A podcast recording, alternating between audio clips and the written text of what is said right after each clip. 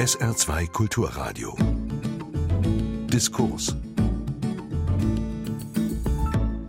Uni ohne Geist? Die Universität des Saarlandes befindet sich im Umbruch. Fakultäten werden zusammengelegt, manche Fächer ganz gestrichen. Geschuldet sind diese Zustände den scharfen Sparmaßnahmen der Landesregierung. Leidtragende sind allen voran die Geisteswissenschaften, die ihre Daseinsberechtigung verteidigen müssen. Brauchen wir im industriell geprägten Saarland eine Universität mit starker geisteswissenschaftlicher Ausrichtung? Ist eine Uni ohne Geisteswissenschaften überhaupt denkbar? Im Rahmen des SA2 Kulturstreits wurden diese und viele weitere Fragen am 7. Dezember in der Uni-Aula auf dem Campus in Saarbrücken diskutiert. Als Vertreter zweier gegensätzlicher Standpunkte nahmen teil Joachim Malter, Hauptgeschäftsführer der Vereinigung der saarländischen Unternehmensverbände, und Professor Dr. Peter Riemer, langjähriger Dekan der Philosophischen Fakultät der Universität des Saarlandes. Die Moderation hatte Jochen Marmit. SA2 Kulturradio, einen wunderschönen guten Abend, meine Damen und Herren. Der SA2 Kulturstreit. Wertlos schön zur Bedeutung der Geisteswissenschaften im Saarland und für das Saarland. So ist der Titel der Veranstaltung. SA2 Kulturradio in Zusammenarbeit mit der Saarländischen Gesellschaft für Kulturpolitik e.V. und der Universität des Saarlandes organisieren diesen dritten Kulturstreit. Schön, dass Sie heute Abend gekommen sind. Es geht um eine ganz simple Frage, die massiv Sprengstoff bereithält. Wie viel ist uns Lehre und Forschung wert, wenn das Geld weniger wird? Also muss eine finanzielle Mindestausstattung gewährleistet werden, um eine attraktive Lehre und Forschung an der philosophischen Fakultät aufrechtzuerhalten?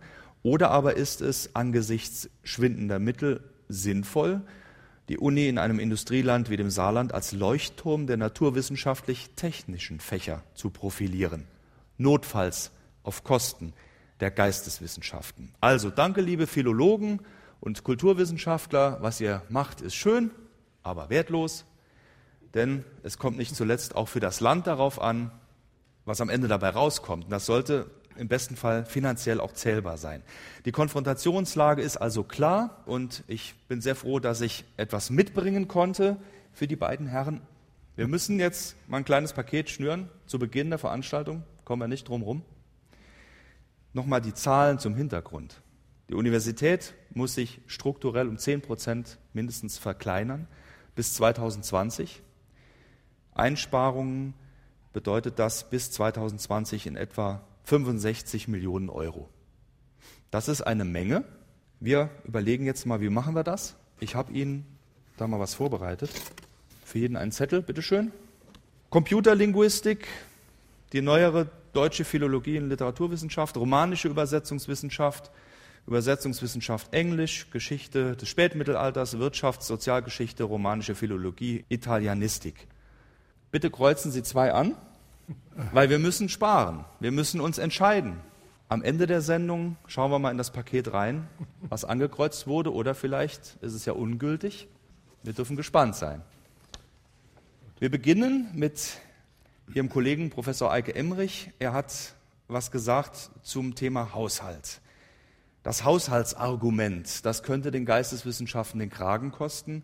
Und er hat geantwortet auf die Frage, ob die Sparpolitik denn sinnvoll auswählt. Wenn man in der Schablone bis zur nächsten Wahl denkt, dann stimmt das. Wenn ich aber periodenübergreifend lange Zeiträume mir vorstelle und die Frage stelle, was ist gut für die saarländische Bevölkerung in der Langsicht, dann müsste ich fragen, ob die Behandlung der Universität rein unter Kostengesichtspunkten und nicht unter investiven Gesichtspunkten, also als Teil des Investitionshaushaltes, nicht das angemessenere Verhalten wäre, denn hier findet Investition in Zukunft statt. Herr Malter, es ist doch prächtig investiert worden, auch von Ihrer Seite in die Universität des Saarlandes oder sagen wir mal von der Industrie und auch von der Wirtschaft immer wieder. Was ist denn da in den vergangenen Jahren ähm, schiefgelaufen, sodass wir heute da stehen und über die Geisteswissenschaften diskutieren müssen? Also, es ist nichts schiefgelaufen. Wir beobachten, dass die Ausbildung der Universität mit Blick auf die naturwissenschaftlichen Fächer und zwar speziell mit Blick auf die Fächer, die für die saarländische Wirtschaft, das ist typischerweise eine industrielle Wirtschaft, von hoher Bedeutung ist, dass die Universität auf dem Gebiet gar kein so großer Player ist. Wir haben im Grunde, was Ingenieurfächer angeht, ich rede jetzt nicht von dem Exzellenzbereich IT und so weiter, sondern von dem, was in fertigenden Betrieben im Sinne von Maschinenbau und verwandte Fächer, sage ich mal, was die Universität da ausbildet, haben wir eigentlich nur noch einen Fachbereich, das ist das jetzige Systems Engineering. Die hatten zum jetzigen Wintersemester 87 Einschreibungen. 87 Einschreibungen, es kommen vielleicht 50 Absolventen bei raus in vier Jahren oder so. Das ist für äh, die saarländische Wirtschaft, die in diesem Bereich etwa, naja, sagen wir mal 45.000 Leute beschäftigt, nicht viel.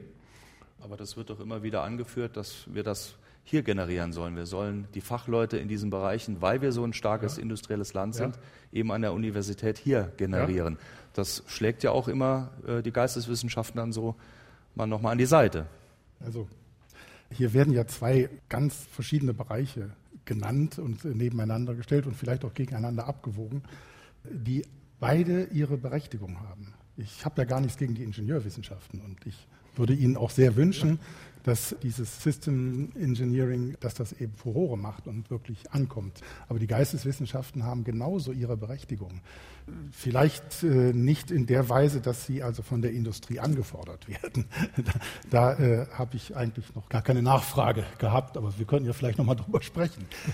Die äh, Schulen aber zum Beispiel brauchen uns. Und Sie haben ja bei Ihrem Eingangsstatement darauf hingewiesen, dass die Universität als Landesuniversität auch wirklich etwas für das Land äh, bringen sollte. Und da haben wir zum Beispiel das Lehramt, ja, das an der Universität hier sehr breit angelegt ist und eben auch das Land versorgt. Die Förderung könnte jetzt aber doch so ausfallen, dass auch im Lehramt gespart werden muss, dass man dann, wie Sie gerade gesagt haben, begleitend nur noch gesehen wird. Und das ist doch ein gefährlicher Ast, auf dem man da sitzt, oder? Ja, also vielleicht nehme ich das mit dem Begleiten zurück. Denn äh, natürlich haben wir auch einen, äh, einen eigenen äh, Wert, also wenn es um Werte geht. Also wir äh, sind nicht an der Universität als Geisteswissenschaften nur so auf einem Nebengleis. Ja, ich äh, kann es auch äh, vielleicht in Zahlen ausdrücken. diejenigen Abiturienten, die jetzt in die Universitäten drängen, gehen in einem großen Maße in die Geisteswissenschaften. Ja. Wir haben also von den 18.000 Studenten rund gerechnet zwei Drittel in den Geisteswissenschaften, aber nur ein Drittel des äh, Gesamtpersonals, zumindest was die Lehrstühle betrifft, befindet sich in den Geisteswissenschaften. Das heißt, wir sind im Grunde ein kleiner Anbieter mit einer großen Nachfrage. Aber Und Ihnen sind die Hände gebunden, was die finanzielle Versorgung angeht, sodass Sie das eigentlich nicht mehr bedienen können, oder? Sie äh, müssten sich doch da ein bisschen stärker wehren. Ja, Fehlt das ein auch. bisschen? Nein, wir haben uns gewehrt. Wir sind auf die Straße gegangen, wir haben uns gewehrt und äh, ehrlich gesagt, Sie haben jetzt einige Streichfächer auf eine Liste gesetzt der philosophischen Fakultät. Da sind ja nicht die Fächer als solche gestrichen worden, sondern einzelne Professuren. Also wir haben es bei allen Bedrohungen, die für einzelne Fächer da waren, doch geschafft, den Fächerverbund oder den Strauß der Fächer nach den Sparwellen der 90er Jahre zumindest jetzt noch zu erhalten. Also wir sind als Geisteswissenschaften noch gut aufgestellt und kosten nicht viel. Ja, das ist klar. Die Ingenieurwissenschaften sind relativ teurer, weil sie auch apparative Ausstattungen brauchen. Und das hat dann bei mir manchmal schon so den Verdacht genährt, von wegen, hoffentlich sagt dann die Uni nicht, wenn es um Sparmaßnahmen geht, ah ja, da treffen wir möglicherweise relativ wenig Lehrstühle, die relativ teuer sind und mit, mit nur geringen Protesten können wir dann relativ viel Geld sparen. Das war also jedenfalls auf Seiten der Wirtschaft oder der industriellen Wirtschaft schon so ein Punkt, wo wir die Sorge hatten, dass das Ganze möglicherweise auch zu Lasten der Naturwissenschaften gehen könnte. Also Sie sind jetzt ganz froh, dass es Ihnen nicht blüht, sondern dass es sehr wahrscheinlich den Geisteswissenschaften blüht. Also ich bin ja nicht schadenfroh, das ist nicht der Punkt. Als Vertreter von Wirtschaft und insbesondere industrieller Wirtschaft will ich einfach mal Märkte betrachten. Das ist unsere Aufgabe im Grunde. Und sehen Sie, Sie hatten es kurz angedeutet, aber ich will es mal darstellen. Das Saarland ist Industrieland und die Industrie im Saarland ist im Wesentlichen produktionsgetrieben. Wir haben auch relativ wenig Forschung hier. Und diese Produktionsstandorte, das sind alles Ableger von großen weltweit tätigen Unternehmen, die sind im Saarland sogar sehr gut aufgestellt. Die sind produktiv, die haben in ihren großen Unternehmen einen guten Ruf und das haben sie aber nur, weil da auch tüchtige Ingenieure sind, bis hin auch zu den Leitungen der Unternehmen, die den ganzen Tag in der Produktion die schwächste Stelle suchen, äh, die korrigieren, damit noch produktiver werden und die natürlich sich auch permanent um die neueste Technik bemühen, insbesondere für den Fall von Investitionen natürlich die Werke auch nochmal effizienter machen. Wenn, wenn, Sie das nicht betreiben, werden Sie am Weltmarkt zurückfallen. Und es gibt in diesen Konzernen auch einen konzerninternen Wettbewerb. Da wird weltweit gesagt, welches Werk unserer Unternehmensgruppe baut diesen jenes Teil am günstigsten. Und wenn man da nicht mithält, dann, ich sage das jetzt etwas überspitzt, gehen im Saarland die Lichter aus. So.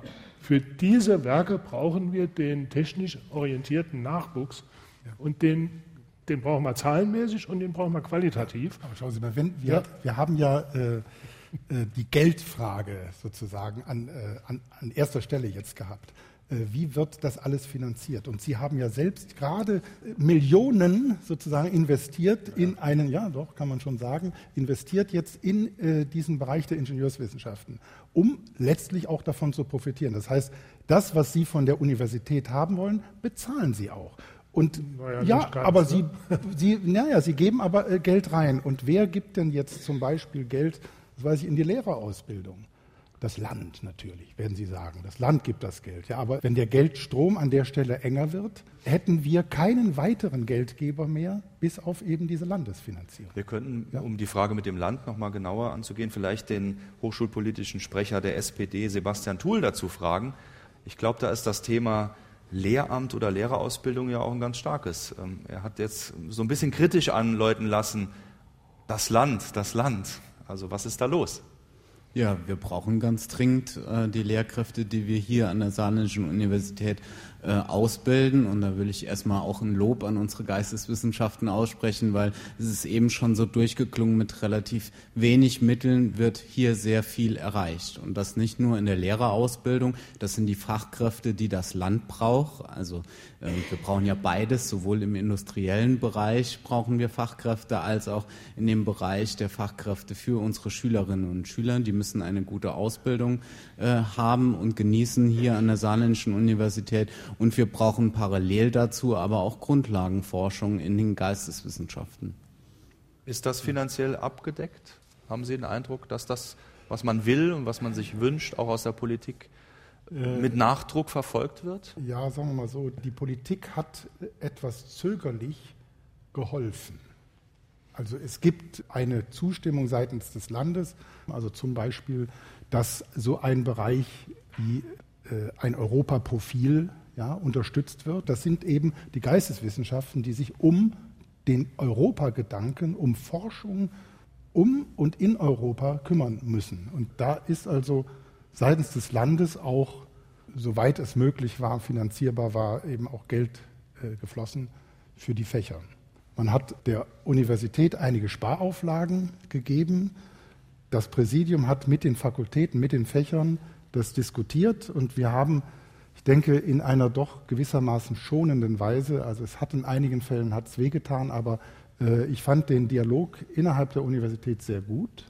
Also das ist auch, ich denke, ein Beweis für äh, gelebte Autonomie der Universität, dass wir eben diesen Prozess hier in unserem Hause äh, bei uns äh, ging es ja auch um die Existenz einzelner Fächer. Da ist die Frage also, ob man jetzt die eine Professur, die ein Fach vertritt, komplett streicht, dann ist eine Professur weg, aber auch das Fach. Verstehen Sie? Oder ob man jetzt ein Fach nimmt, was 20 Professuren hat und da sollen jetzt zwei eingespart werden. Das sieht ganz anders aus. Ja, ja trotzdem klagt jeder auf seinem aber, Niveau. Aber Herr Riemer, jetzt ja. darf ich mal gerade die Fächerfolge ja. von Mechatronik auf Systems Engineering beleuchten. Da hatten wir vor zwölf Jahren noch 19 Professuren und heute sind es noch elf. Und wir kämpfen noch um den elften. Der wird zum Beispiel mit dem Sponsoring, das Sie vorhin erwähnt haben, von uns jetzt zunächst mal für die nächsten sechs Jahre abgesichert. Also es ist ja nicht so, als wenn man die Naturwissenschaften jetzt hier aufgebaut hätte, um an den philosophischen und geisteswissenschaftlichen Fächern zu sparen. Ich, ich weiß, ich weiß, es geht äh, querbeet. Also wir haben alle leiden müssen und müssen vielleicht auch noch ein bisschen leiden. Ich hoffe, dass uns das Jahr 2020 so ein bisschen in die Zukunft blicken lässt. Ja. Im Augenblick haben wir die Pläne geschnürt bis dahin. Und wir sind ja auch ständig in neuen Budgetgesprächen. Also wie sieht der Haushalt nächstes Jahr aus? Ja, uns fehlen siebeneinhalb Millionen Euro jährlich. Also ein Defizit, was wir einfach nicht durch Sparmaßnahmen irgendwie äh, gehandelt kriegen. Da muss noch was passieren. Da hat das Land dankenswerterweise, ich glaube, das darf ich jetzt auch so sagen, sich zumindest bereit erklärt, etwas mitzuleisten ja, an den äh, Kostensteigerungen, die die Universität ja hat durch Personalkosten oder durch Energiekostensteigerungen. Ja. Aber ist das nicht nur ein, ein Inflationsausgleich? Ist das nicht nur ein verlangsamtes Sterben? Wenn das Leid erstmal da ist, kommt irgendwann vielleicht das Sterben, dass man es nur noch ein bisschen herauszögert. Um nochmal zurückzukommen, das Leid ist leichter zu ertragen, wenn man Sponsoren hat vielleicht. Äh, wenn man jemand hat, der mit viel Geld dafür kämpft, dass diese elfte Stelle dann erhalten bleibt. Ist das vielleicht auch das Fernziel, dass man sagt, man will ganz genau wissen, wer nachher welchen Abschluss hat und da geben wir auch viel Geld für rein?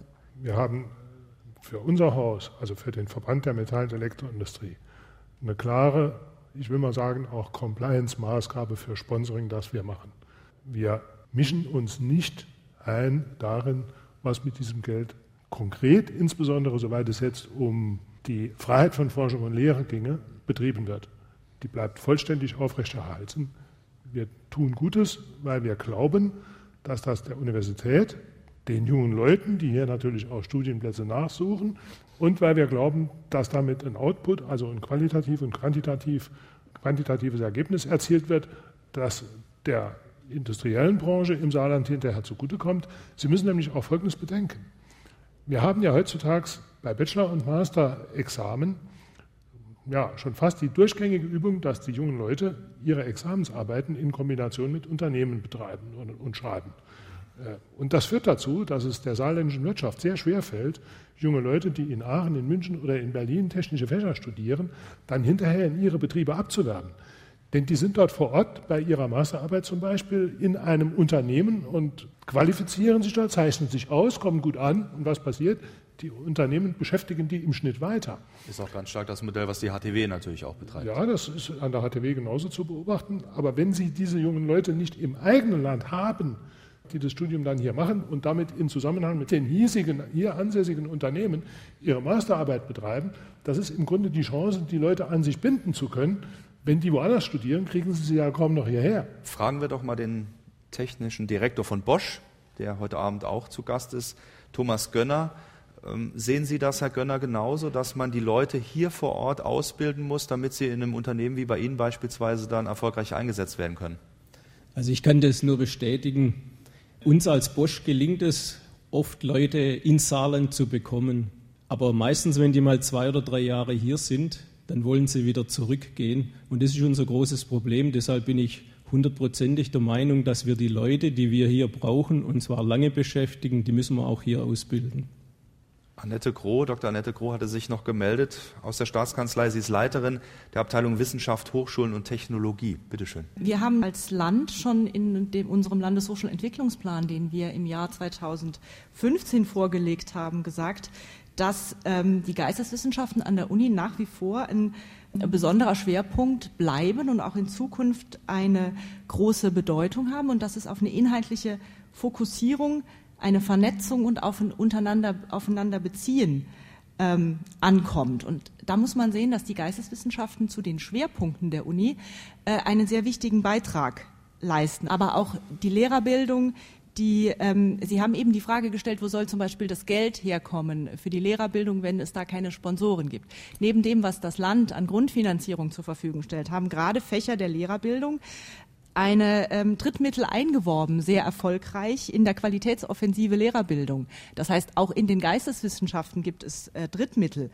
Also es gibt es, unterschiedliche Quellen, wo ja, Gelder noch genau. äh, vom Land oder von Drittmitteln eben dazukommen. Genau. Es gibt sehr effektive Zusammenarbeit auch an den Schnittstellen, zum Beispiel mit der Informatik, die Computerlinguistik. Also das ist kein Entweder-Oder, sondern das sind Bereiche, die gemeinsam zu einer Profilierung einer Hochschule beitragen können. An dem Punkt würde ich die beiden auf dem Podium gerne fragen. Ist das äh, auch das, was man anstreben sollte, diese Vernetzung, dieses Schwerpunkt bilden und wer in diesen Schwerpunkt reinpasst, der darf weiter existieren und die anderen dürfen leider die Rollläden runterlassen, Herr Riemer.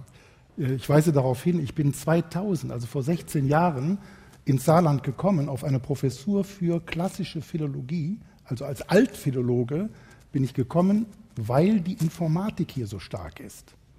Wenn Sie sagen, das kann doch nicht sein, also, äh, doch. Wenn man äh, in komplizierten redaktionellen Zusammenhängen arbeitet, braucht man Informatikunterstützung. Diese Zusammenarbeit war sehr fruchtbar. Also mein erster Mitarbeiter, den ich hier eingestellt hatte, war ein Informatiker. Verrückt, nicht? Der hat für mich ein Programm geschrieben. Und ich sehe, dass bei uns in der Fakultät diese Vernetzung immer mehr zunimmt. Also man geht in Richtung Informatik. Also wir haben jetzt eine Professur auf diese Weise quasi auch gerettet, nämlich die klassische Archäologie, die sich ganz neu ausrichtet. Die war ja ja, gestrichen. Da stelle ich jetzt die Frage ja. unter anderem auch an Sie. Was können Sie mit einem klassischen Archäologen in Ihrem Umfeld anfangen? Also wenn wir das jetzt mal als, sagen wir mal, industriell orientierte Wirtschaft betrachten, ja. da spreche ich für den Verband der Metall- und Elektroindustrie, da sage ich jetzt mal, kann gut sein, dass wir Archäologen in dieser Branche, auch soweit sie sich jetzt noch ein bisschen mit äh, IT oder sonstigen Leuten verzahnen, vielleicht ja. eher weniger gut einsetzen können. Die brauchen doch Apparate für diese Digitalisierung und äh, die könnten sie doch liefern. Ja. Okay, wenn es rein Beispiel um die technische Ausstattung geht. Ja. Der Rest ist aber dann vielleicht eher ein Software-Thema, oder? Das ist ein Software-Thema. Ja. Also, äh, denn äh, mit, mit der Apparatur wird ja jetzt etwas hergestellt, äh, was dann in der, so also wird jetzt etwas aufgenommen, äh, 3D, sagen wir mal, und wird dann in, äh, äh, in einer Software verarbeitet. Und da kommen an, genau an der Schnittstelle die Archäologen mit den Informatikern zusammen und können sich gegenseitig befruchten. Wobei also, das jetzt so ein bisschen klingt nach Beschäftigungstherapie für Informatiker, die was entwickeln, was Archäologen dann benutzen können. Nein, nicht was ja, Archäologen benutzen. Also das habe ich falsch verstanden. Nein, nein, das ist, das ist Forschung, das ist Grundlagenforschung gewissermaßen. Ja? Äh, mit, mit Hilfe der, der Archäologie. Da, da denkt man, das ist jetzt ein Anwendungsbereich, aber für die Informatiker ist die Anwendung da nicht zentral, sondern die wollen ihre eigenen Methoden verfeinern, verbessern und machen das mit Hilfe eben eines Anwendungsgebietes. Aber es, ist, äh, es geht um Informatikforschung. Also, äh, also als Vertreter der Wirtschaft kann ich ja nur sagen, wenn es da einen Markt gibt, ja. dann wird es im Zweifel auch Drittmittel geben, dann kann sowas finanziert werden. Warum sollte ich mich dagegen wenden? Ist doch in Ordnung. Also doch ein marktorientiertes Denken. Ja, das habe ich vorhin ja schon mal betont. Also, also halt das wird Herr Riemer nicht gefallen, gehe ich mal ja, von aus. ich meine, das ist ja seine, das, das ist seine Domäne. Ja, aber Sie nutzen den Markt.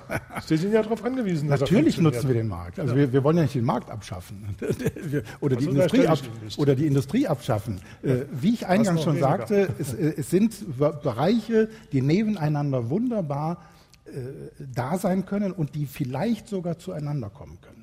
Übrigens, äh, wir hatten heute gerade bei uns im Fakultätsrat eine Professur für Philosophie des Geistes, ja, wieder eingerichtet. Wird ein Lehrstuhl nachbesetzt. Der wird ausgerichtet sein auf die besonderen Beziehungen, die äh, zwischen Mensch, Maschine, Tier und so weiter, also äh, sich da umtun. Also praktisch der Mensch und die Maschine, was gibt es da seitens der Philosophie zu bedenken? Da sind wir schon bei Systems Engineering. Das ist etwas, wo man immer wieder überlegen sollte, ob die Geisteswissenschaften nicht auch eine besondere Kompetenz äh, mit in das gesamte Spiel hineinbringen. Ich denke auch an die Ethik zum Beispiel innerhalb der Wirtschaft oder ob, ob man die Industrie einfach nur so sich weiterentwickeln lässt? Brauchen wir selbstfahrende Autos? Ist der Mensch jetzt überhaupt aus seiner Verantwortung genommen?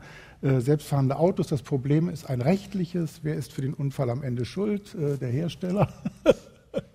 der Fahrer, der nicht fährt? Oder ähm, also das Herr Riemer bietet Ihnen so praktisch was an. Ja? Würden Sie? Sie haben gerade gezögert, äh, ob Sie das annehmen würden. Ja. Ähm, den Philosophen. Ja, ich habe mich jetzt mal so ein bisschen auch in die Rolle nochmal unserer Landessituation versetzt. Das ist jetzt vielleicht ein bisschen brutal, Herr Riemer, aber ich sage das mal so. Wenn man schon so wenig Geld hat und sparen muss, und das Land spart ja jetzt nicht nur an den Hochschulen, muss ja an allen Ecken und Enden sparen, äh, dann muss man zunächst mal das machen, wovon das Land auch mittel- und langfristig leben wird.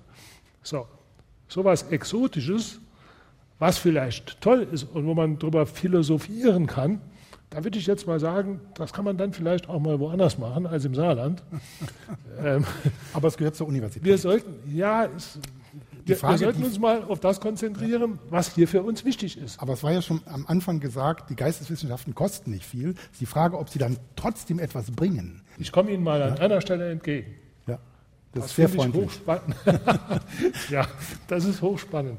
Es ist gerade gestern noch ein Artikel nochmal erschienen zur Frage, wie zufrieden sind die, die Unternehmen eigentlich mit unseren jungen Bachelor- und Master-Absolventen. Und da wird die Frage diskutiert, wie wirkt sich das aus, dass die jetzt auch durch G8 ein bisschen jünger sind? Wie wirkt sich das aus, dass die Studiengänge verschult sind?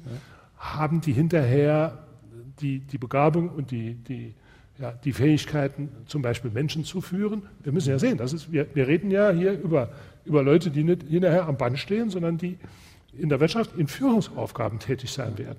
Und übrigens auch Führungsaufgaben in, für Ingenieure sind sehr stark bestimmt durch Kommunikation und Teamarbeit und Zusammenarbeit mit anderen und so weiter. Da stellt sich für mich durchaus die spannende Frage, ob wir mit unseren verschulten Bachelor- und Masterstudiengängen nicht auch mal etwas Aufweichung bringen müssten dahin, dass solche jungen Leute auch im Sinne eines Studium Generales sich mal umgucken können, was vielleicht auch in den philosophischen Fächern mit Blick auf Ethik, mit Blick auf Menschenführung und so weiter, wie stelle ich mich auf in einem Unternehmen, wenn da Menschen kommen, die sagen, ich beurteile andere nach ihrer Herkunft, ihrer Hautfarbe und ihrer Religion. Da wird es schon spannend und ja. das halt, da, da halte ich durchaus die philosophischen Fächer hoch. Ja, und da bringen Sie etwas, äh, etwas rein schon, weil es ist, ist auf jeden Fall so, dass, dass die Industrie sich sehr stark um die Technik bemüht und Sie haben jetzt den Menschen ins Spiel gebracht. Und schon in den Geistes Das sind die Menschen, die die Technik voranbringen müssen. Ja, ja das ist schon klar. Und das machen die, die, kommunikativ. Das machen die kommunikativ. Ja. Und in den Geisteswissenschaften, da spielt nur der Mensch eine Rolle, in erster Linie. Und da sind alle diese technischen Apparaturen zweitrangig. Wir kommen oft, ich habe jetzt gerade keinen dabei, mit einem Bleistift zurecht. Ja? Sicherlich haben wir auch Computer und arbeiten damit und so weiter, aber ein Bleistift, ein Buch, ein Blatt Papier. Und damit ist der Geisteswissenschaftler voll ausgestattet. Sagen Sie, also lassen wir bei Ihnen noch mehr sparen. nee, oh, jetzt schon noch. Bleistifte nee, nee, sind ja nicht so teuer. Ja, ne? wir sind ja schon ganz weit unten. Aber äh, stellen Sie sich jetzt mal einen Ingenieur vor, ja? Ein Physiker, oder äh, ein Mediziner, von dem man sagt, ein Buch, ein Bleistift und der Mensch kann sich hinsetzen. Also um die Ausstattung und die Sache ist erledigt. Geht um, um die Ausstattung der Geisteswissenschaften äh, zu schaffen, vollständig reicht also ein ganz kleines Budget, das entnehme ich. Wir haben eine Wortmeldung aus dem Publikum. Julian Blomann von der Agentur Erlebnisraum. Äh, soweit ich weiß, verknüpft er zwei Ebenen, über die hier gerade diskutiert wurde. Ja, also ich bin Unternehmer und Geisteswissenschaftler quasi in einem. Ähm, die Diskussion ist jetzt schon ein bisschen weitergegangen. Ich wollte vorhin eigentlich einhaken, als es um den Wert der Geisteswissenschaften ging. Was bringen die? Ähm, die Unternehmen im Saarland, gerade die technisch orientierten Unternehmen, haben das große Problem, dass ihnen der Nachwuchs fehlt. Das haben wir jetzt heute Abend schon sehr oft gehört. Äh, also sind wir momentan auch auf Nachwuchs von außen angewiesen. Und wir haben ja auch schon gehört, dass die äh, zwar gerne zur Bosch kommen, aber nicht lange bleiben. Da stellt sich die Frage, warum? Ein Land muss attraktiv sein, auch für Nachwuchskräfte, die jetzt nicht hier geboren sind, äh, damit die auch bleiben und damit die auch gerne hier bleiben. Und attraktiv ist zum einen der Arbeitsplatz natürlich, aber auf der anderen Seite ist attraktiv auch ein kulturelles Angebot, was es gibt. Und kulturelles Angebot beschränke ich jetzt nicht nur darauf, dass es ein Staatstheater gibt, sondern kulturelles Angebot sind die Kneipen, das sind die, äh, die kleinen Dinge, die das Leben lebenswert machen. Und das gestalten die Geisteswissenschaften. Und wenn wir hier im Saarland den Fehler machen, dass wir die Geisteswissenschaften abschaffen, wegrationalisieren, werden wir am Ende erleben, dass unser öffentliches Leben, das, was die Menschen hier hält, dass das verarmt. Ja? Und äh, wieso soll jemand, der in München äh, aufgewachsen und sozialisiert ist und dort äh, gewohnt ist, dass er nur zur Tür rausgeht und von Museen und äh, Freizeitgestaltungsangeboten erschlagen wird quasi, gerne hier im Saarland wohnen, wo es sowieso schon schwierig ist, weil es wird ja nicht nur an der Uni gespart, sondern es wird ja quasi überall gespart. Und wenn wir nicht dafür sorgen, dass wir aus dem Land selbst heraus für Nachwuchs sorgen, was äh, der ähm, von seiner Ausbildung her äh, das Handwerkszeug mitbekommt, derartiges zu gestalten, kreativ zu sein, dann wird es hier ziemlich arm. Und dann erst recht verlieren wir die Leute. Vielen Dank für diese Stellungnahme. Ich würde das Mikrofon gerade eins weitergeben an Dr. Oliver Berg von der IHK Saarland mit der Frage, ähm, sehen Sie das in dem Punkt genauso, dass so viele wie möglich kommen sollen und auch Geisteswissenschaften studieren sollen, sozusagen, damit das Land kulturell lebt also zunächst einmal, um nochmal deutlich zu machen, wie wichtig die Ingenieurausbildung für Saarland ist. Wir wissen aus einer Untersuchung, dass bis zum Jahr 2000, äh, 2030 fast jeder zweite in der Industrie beschäftigte Ingenieur altersbedingt ausscheiden wird. Und dann kommt noch der Ingenieurbedarf hinzu, der sich aufgrund des technologischen Fortschritts ergibt. Stichwort Industrie 4.0. Das können Sie im Saarland in den Betrieben nur umsetzen, wenn Sie entsprechende junge, in den Technologien geschulte Ingenieure haben. Und es wird einfach teuer sein, diese Ingenieure von außerhalb äh, hier hinzubekommen. Also da müssen wir einfach nachlegen. Das heißt für die Kultur- und Geisteswissenschaften? Also ich, ich, sehe jetzt nicht ganz den Zusammenhang, wie ein, ein, ein, ein, studierter Geisteswissenschaftler zu meiner Unterhaltung beiträgt. Also das ist, ein, äh, äh, das ist schon ein teures Unterhaltungsprogramm, das Sie sich da für Saarland vorstellen. Ich will aber nochmal gerade vor dem Hintergrund der, der Kulturszene im Land, äh, die Sie gerade angesprochen hatten, sagen, auch da habe ich ein gutes Gewissen. Der Verband der Metall- und Elektroindustrie und seine Stiftung fördern nicht nur naturwissenschaftliche Fächer hier. Das ist uns äh, durchaus sondern bewusst. wir sind auch einer der größten Kultursponsoren, glaube ich. Ist das und warum dann machen wir das? Weil wir die jungen Leute hier halten wollen. Das ist genau der Punkt. Wir müssen nur so ein bisschen, weil Herr Gönner ja auf Bosch abgestellt hat, die ganze Szene betrachten, mit Verlaub, Herr Gönner. Es ist ja so, dass so ein Name wie Bosch als internationales Unternehmen natürlich auch Leute aus München anlockt. Das ist ja toll für das Unternehmen. Aber ich sage jetzt mal, saarländische Unternehmen, die man in München so vielleicht ohne weiteres gar nicht kennt, die tun sich da so schon wesentlich schwerer. Und wenn die dann mal jemanden gewinnen, dann gibt es ja auch noch andere Gründe, warum so ein junger Mensch vielleicht nach drei Jahren wieder nach München zurück will. Der hat dort vielleicht seine Freundin oder Frau oder ne, Familie und was weiß ich alles. Deswegen ist es eigentlich für uns interessant und spannend, die jungen Leute im Land zu solchen Aufgaben zu qualifizieren, weil wir glauben, dann können wir die auch halten. Und die Saarländer wissen ja, was sie am Saarland haben und wie die Kulturszene funktioniert. Und wir bleiben auch gern hier.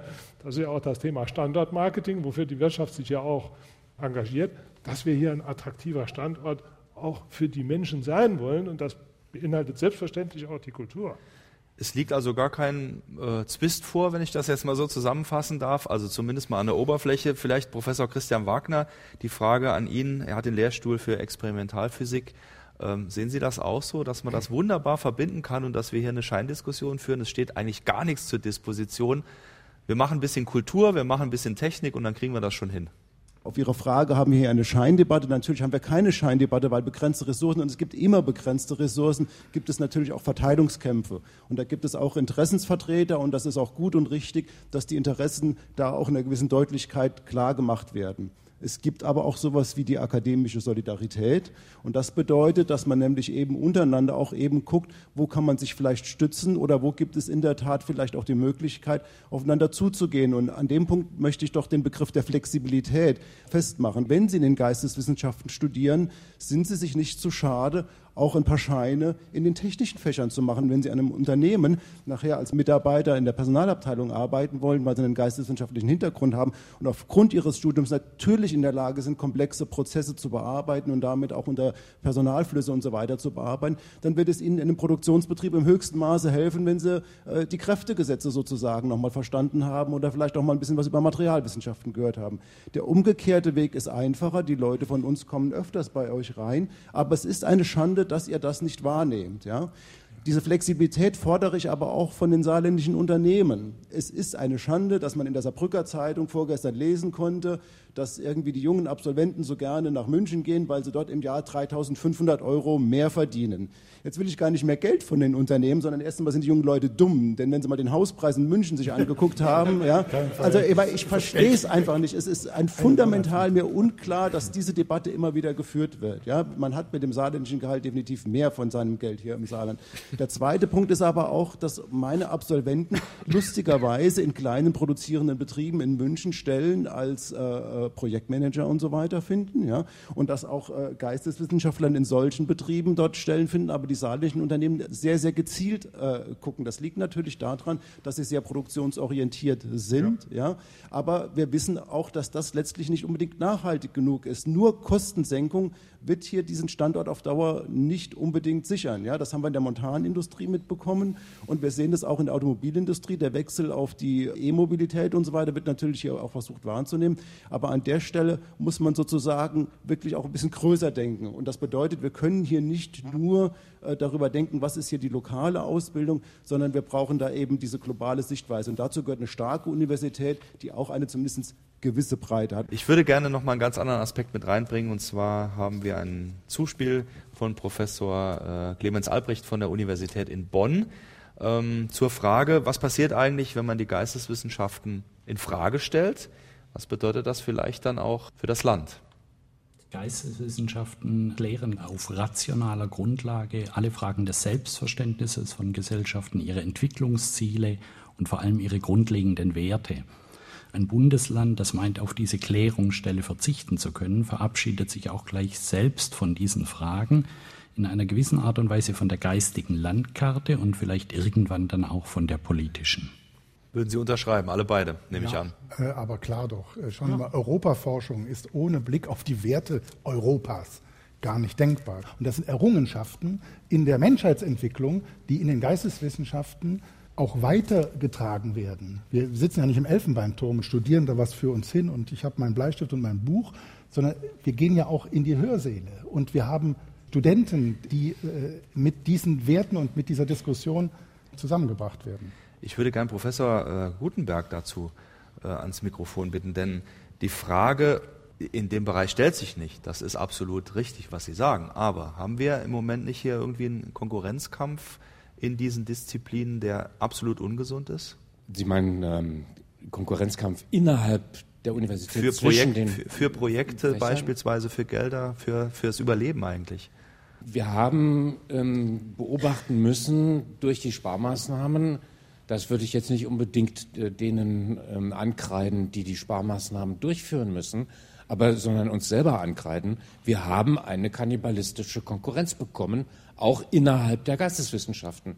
Und mit kannibalistischer Konkurrenz meine ich, dass in der Tat dann auch Fächer, die nur mit einer Professur oder einer Stelle vertreten waren, dann über die Wupper oder den Jordan gehen mussten. Das passiert dann leider und das beschädigt dann letztlich die Geisteswissenschaften. An der Stelle meine ich, dass die Geisteswissenschaften, die man ja auch Kulturwissenschaften nennen könnte, ihre eigene Legitimation beschädigen, wenn sie dann von sich irgendwelche, ich weiß ja nicht, was du da angekreuzt hast vorhin, äh, irgendwelche Fächer dann untereinander streichen, weil man ihnen gesagt hat, ihr müsst was einsparen. Na gut, dann verbünden sich eben die Stärkeren gegen irgendjemanden, der mal gerade schwächer ist, und dann ist das weg. Stichwort Kommunikation, und da bin ich dann wieder beim Saarland. Wir haben ja hier in dieser Grenzregion eine besondere Kommunikationssituation, die dringend Geisteswissenschaften erfordert um das Saarland in dieser Großregion und in Europa mehrsprachig in der Tat konkurrenzfähig zu halten und weiterzuentwickeln. Und das kann man nicht machen, wenn man nicht Ingenieure und Geisteswissenschaftler zusammenbringt, die an dieser Stelle miteinander arbeiten, damit auch kleine saarländische Unternehmen in dieser Region noch produktiver werden können und das auch jenseits von, ob es jetzt industrielle im engeren Sinne sind, produzierendes Gewerbe oder ob es eher in der Informatik, in, in dem IT-Bereich ist. Ich würde gerne nochmal gegen Ende unserer Veranstaltung die beiden Vertreter von der Fachschaft historisch orientierte Kulturwissenschaften äh, zu Wort kommen lassen. Fabian Buß in diesem Fall und Anne Deni.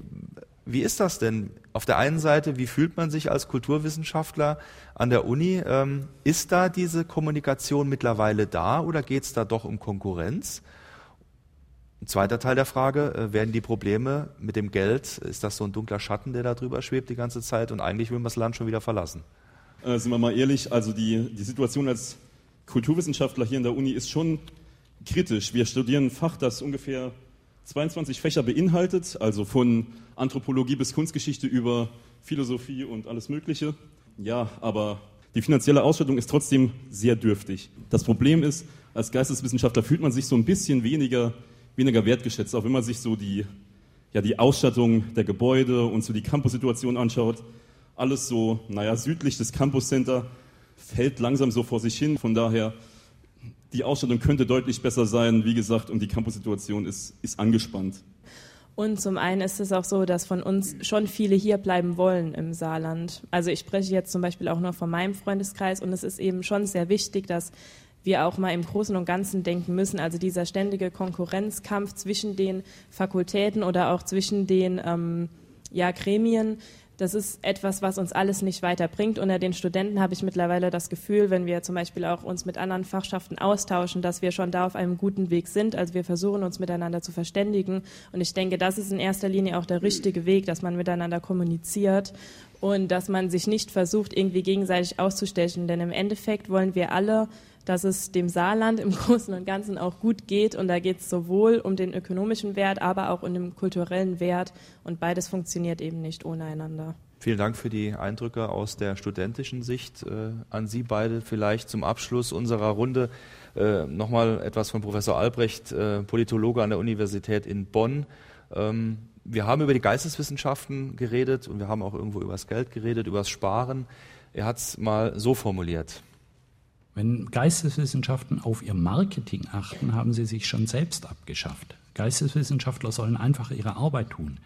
Sie sollen vertiefte Kenntnisse über Dinge aufbauen, von denen man sich fragen kann, wozu man dies alles wissen muss. Genau dieselben Personen fragen sich dann aber auch morgen oder übermorgen, warum man das nicht gewusst habe. Und dann ist es plötzlich wieder wichtig geworden.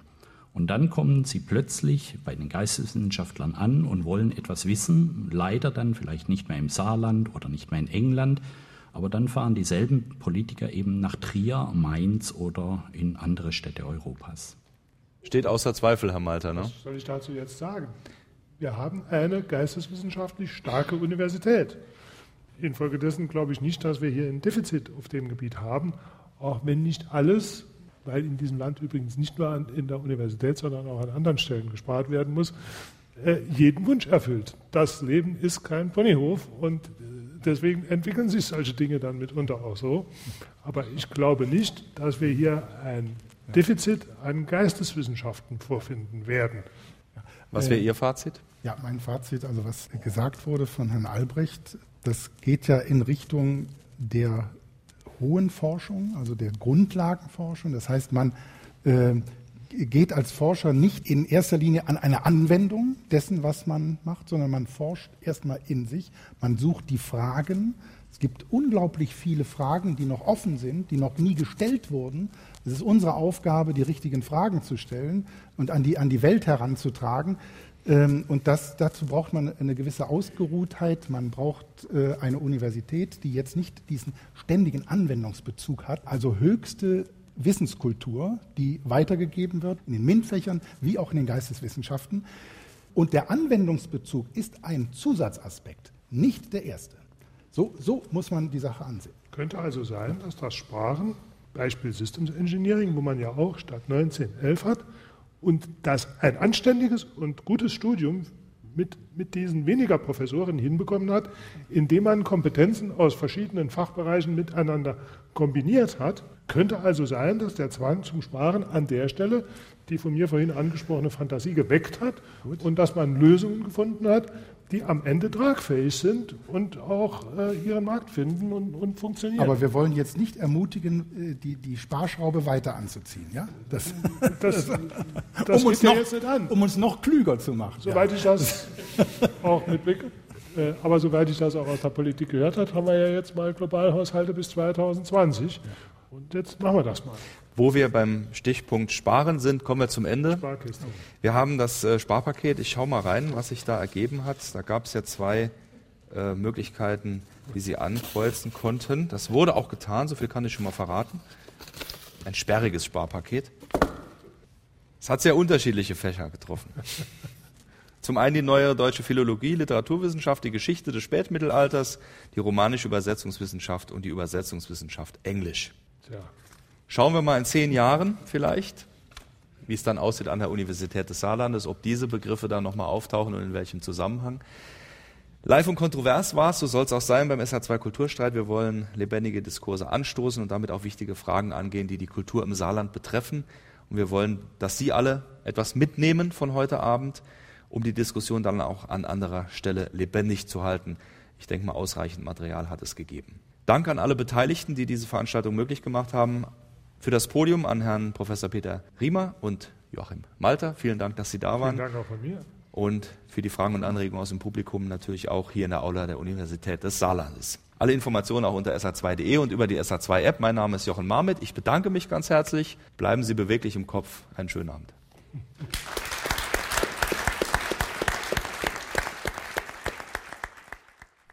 Sie hörten den Diskurs zum SR2 Kulturstreit, Uni ohne Geist, zur Situation der Geisteswissenschaften im Saarland.